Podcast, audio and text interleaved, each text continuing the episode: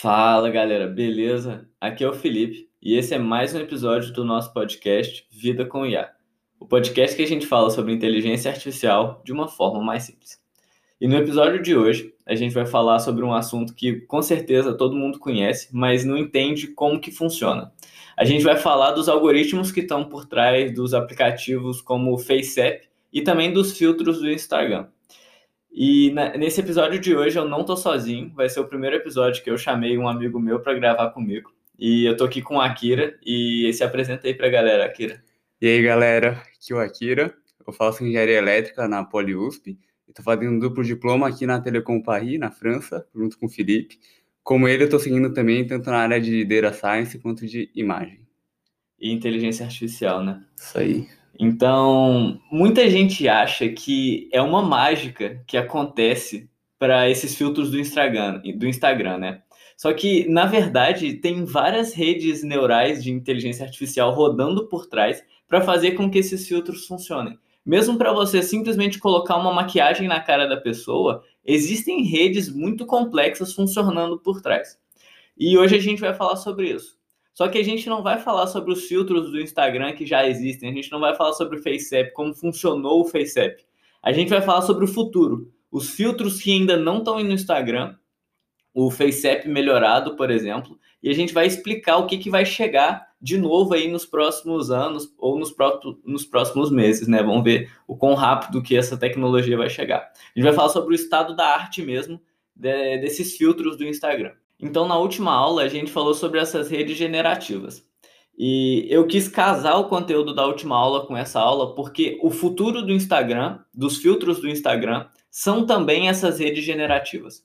E eu vou explicar o que, que elas fazem e como que elas vão fazer isso. E como que vão funcionar esses filtros no Instagram aí no futuro? O que, que eles vão fazer? A gente vai conseguir mexer características específicas da gente sem parecer que é um filtro. Vai parecer que é a nossa imagem real só que com algumas características que a gente decidiu mudar. E aí eu vou explicar, a gente vai explicar hoje como funcionam as redes por trás disso e o que, que vai ser possível fazer com essas redes. A gente vai começar explicando. É, eu falei sobre as GANs na última, no último episódio, e a gente usa esse tipo de rede para fazer essas modificações, para fazer esses filtros. Só que a gente não usa a rede tradicional, que eu expliquei na última aula a gente usa uma arquitetura um pouco mais nova, que eu vou explicar para vocês, e a ideia dela é muito simples. A gente continua tendo um gerador, ah, o nome dessa rede é StyleGun, e a ideia dela é realmente mudar o estilo da imagem. Qual que era o problema antes? As imagens são geradas automaticamente, mas elas são geradas a partir de um ruído. E a gente não tem controle nenhum sobre o que está sendo gerado. A ideia da StyleGun é a gente começar a ter controle do que está sendo gerado. E a, e a partir do momento que a gente tem controle, a gente consegue modificar o que, que a gente quiser nessa imagem, né? Então vamos lá, vamos entender como é que isso funciona. A StyleGun, ela basicamente, em vez de usar o ruído para gerar a imagem, ela usa o ruído para gerar um espaço latente. Então, para quem escutou o episódio de embedding, quando a gente está falando de espaço latente aqui é a mesma coisa é, um espaço com dimensão reduzida, e a partir dessa dimensão reduzida, que foi criada a partir do ruído, a gente vai conseguir alterar os atributos da imagem. E o que é muito interessante, né? E o que, que a gente consegue fazer com isso? Eu vou começar falando sobre a primeira operação que a gente consegue, e depois o Akira vai falar sobre algumas outras. A primeira coisa que a gente consegue fazer é um negócio chamado Style Mixing. A gente vai pegar duas pessoas diferentes e a gente vai fazer a junção entre as pessoas. A gente vai usar esse espaço latente para conseguir juntar duas pessoas. Então você pega, por exemplo, Brad Pitt e Angelina Jolie. E daí você junta as duas pessoas e você consegue criar imagens baseadas nessas duas pessoas, mas que não são elas. E aí a gente consegue gerar, por exemplo, 80% Brad Pitt, 20% Angelina Jolie, ou 50 por 50, ou 60 40, e a gente fa consegue fazer isso com qualquer imagem, né? O que é muito massa e imagina você podendo, num filtro do Instagram, ver como ficaria você com a Angelina Jolie, você com Brad Pitt, ou você com a sua mãe, você com seu irmão, você com seu pai. Esse daí é uma das coisas que vai chegar no futuro que vocês podem esperar aí. E isso é feito com essa rede chamada StyleGun. E agora o Akira vai falar uma outra operação muito interessante que a gente vai conseguir fazer nos filtros do Instagram no futuro. É interessante essa ideia de misturar os estilos, só que algo mais interessante é conseguir mudar os atributos em específico. Então, por exemplo, mudar só o tamanho do nariz, mudar só o formato do rosto, o tamanho da bochecha, a cor do cabelo, o estilo do cabelo. E aí, com, com toda essa parte de mistura de estilos, começou a ter uma ideia de que existe algum movimento nesse espaço latente onde você muda algum atributo, ou diversos atributos ao mesmo tempo. É como se as imagens estivessem todas dentro de um mapa, por exemplo, e cada vez que você vai para a direita, você fica cada vez mais velho. Cada vez que você vai para cima, você fica com o cabelo preto, por exemplo.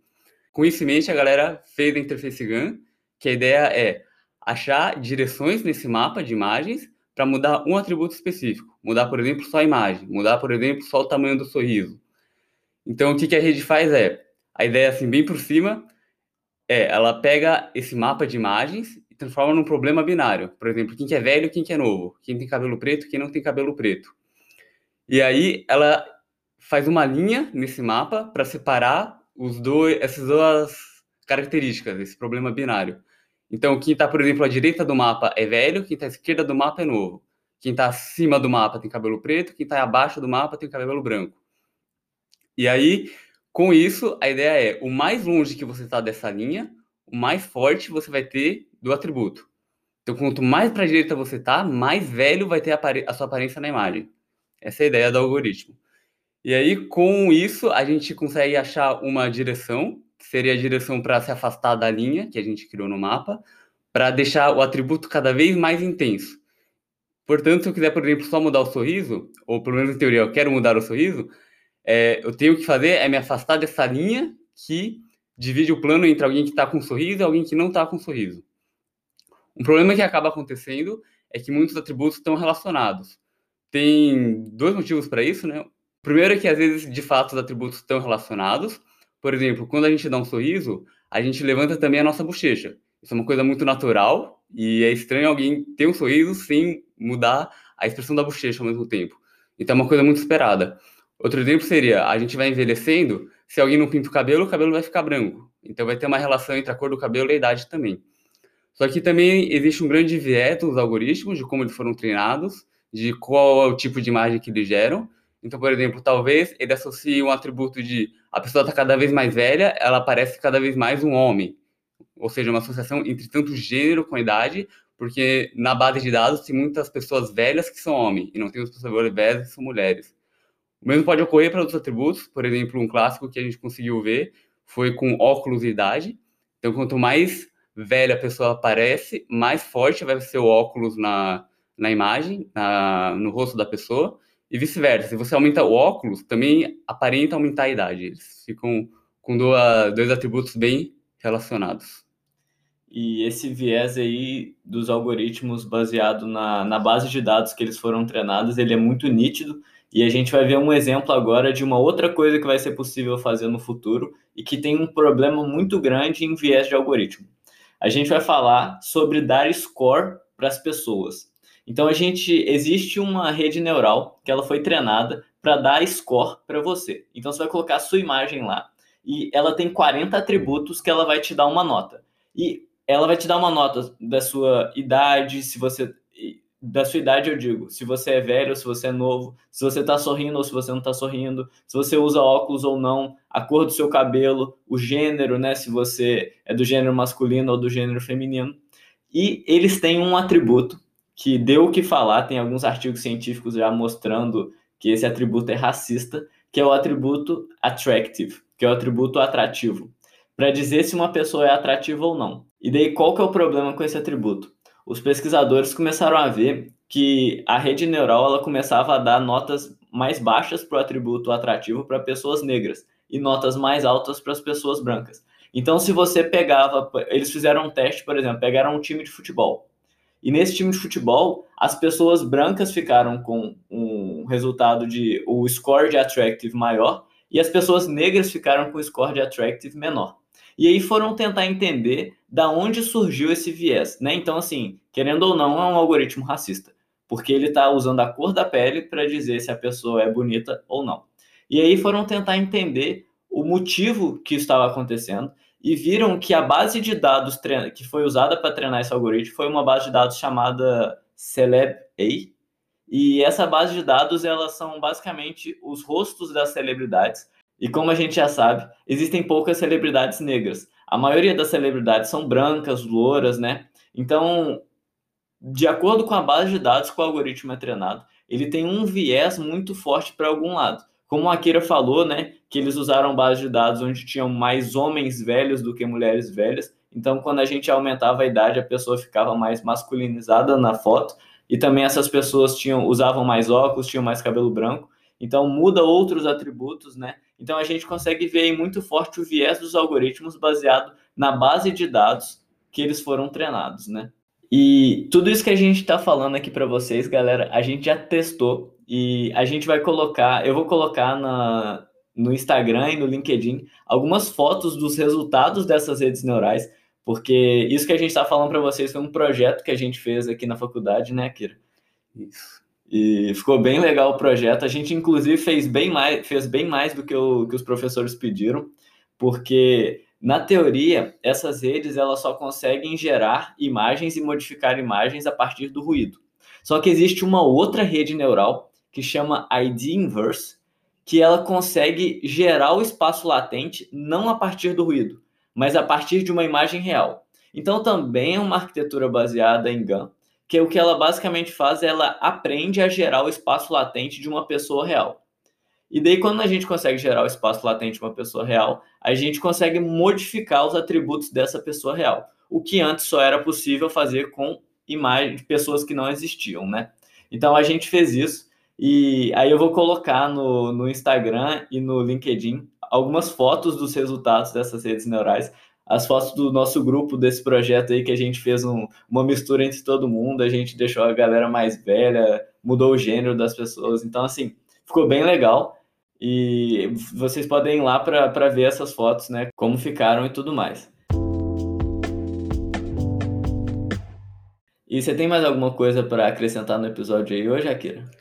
É só, eu queria dar aí, fazendo essa última parte também, que a maior graça de tudo isso é realmente mexer com imagens reais. Então, essa parte de você pegar uma imagem real e mapear para o espaço latente é a parte que é mais interessante da aplicação, porque é no espaço latente que a gente consegue mudar os atributos. Ah, tem uma coisa muito interessante para falar, que são os problemas que essas redes estão tendo problemas. atualmente porque quando a gente fala, eu acho que o pessoal deve achar que é tudo perfeito, perfeito, né? Só que tem muito problema e a gente também vai colocar a imagem de problemas, né, dessas redes neurais. E eu vou falar para vocês aqui quais são os empecilhos que essas redes estão tendo hoje em dia, né? Além de quando a gente for trocar um atributo, trocam vários outros que são correlacionados. A gente tem um problema em inverter, e quando a gente fala inverter, é conseguir achar o espaço latente que gera a imagem, né? A gente tem problema em inverter imagens de pessoas que estão com um fundo muito ruidoso, né? Então, imagina se você está num meio urbano, é, você tem vários prédios atrás, a rede neural ela não consegue inverter muito bem a sua imagem, ela não consegue gerar a sua imagem com um fundo muito ruidoso. E também, se você estiver um pouco inclinado, ela não, ela não dá um bom resultado. Você tem que estar tá mais reto, centralizado na imagem. Então, ainda não é perfeito. E a gente tinha até pensado aqui num jeito de solucionar esse problema, né? Se você quiser falar aí, Akira. É, a ideia é que existem também outras redes que você pode usar para detectar a pessoa no meio de uma foto. Então você consegue separar o que é a pessoa, o que é o fundo. Então uma ideia muito simples que poderia ser utilizada é você pega a foto da pessoa que tem um fundo que é bem complexo, tem um monte de prédio lá no fundo, por exemplo, e aí você usa essa primeira rede para cortar a pessoa da foto. E aí você pega a foto da pessoa e joga numa foto com fundo branco.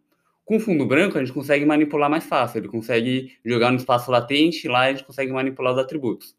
Depois que a gente manipula os atributos, depois que a gente muda o que quiser, aumenta o sorriso, muda o cabelo, a gente pega a pessoa que está com esses novos atributos e joga para a foto original com aquele fundo antigo.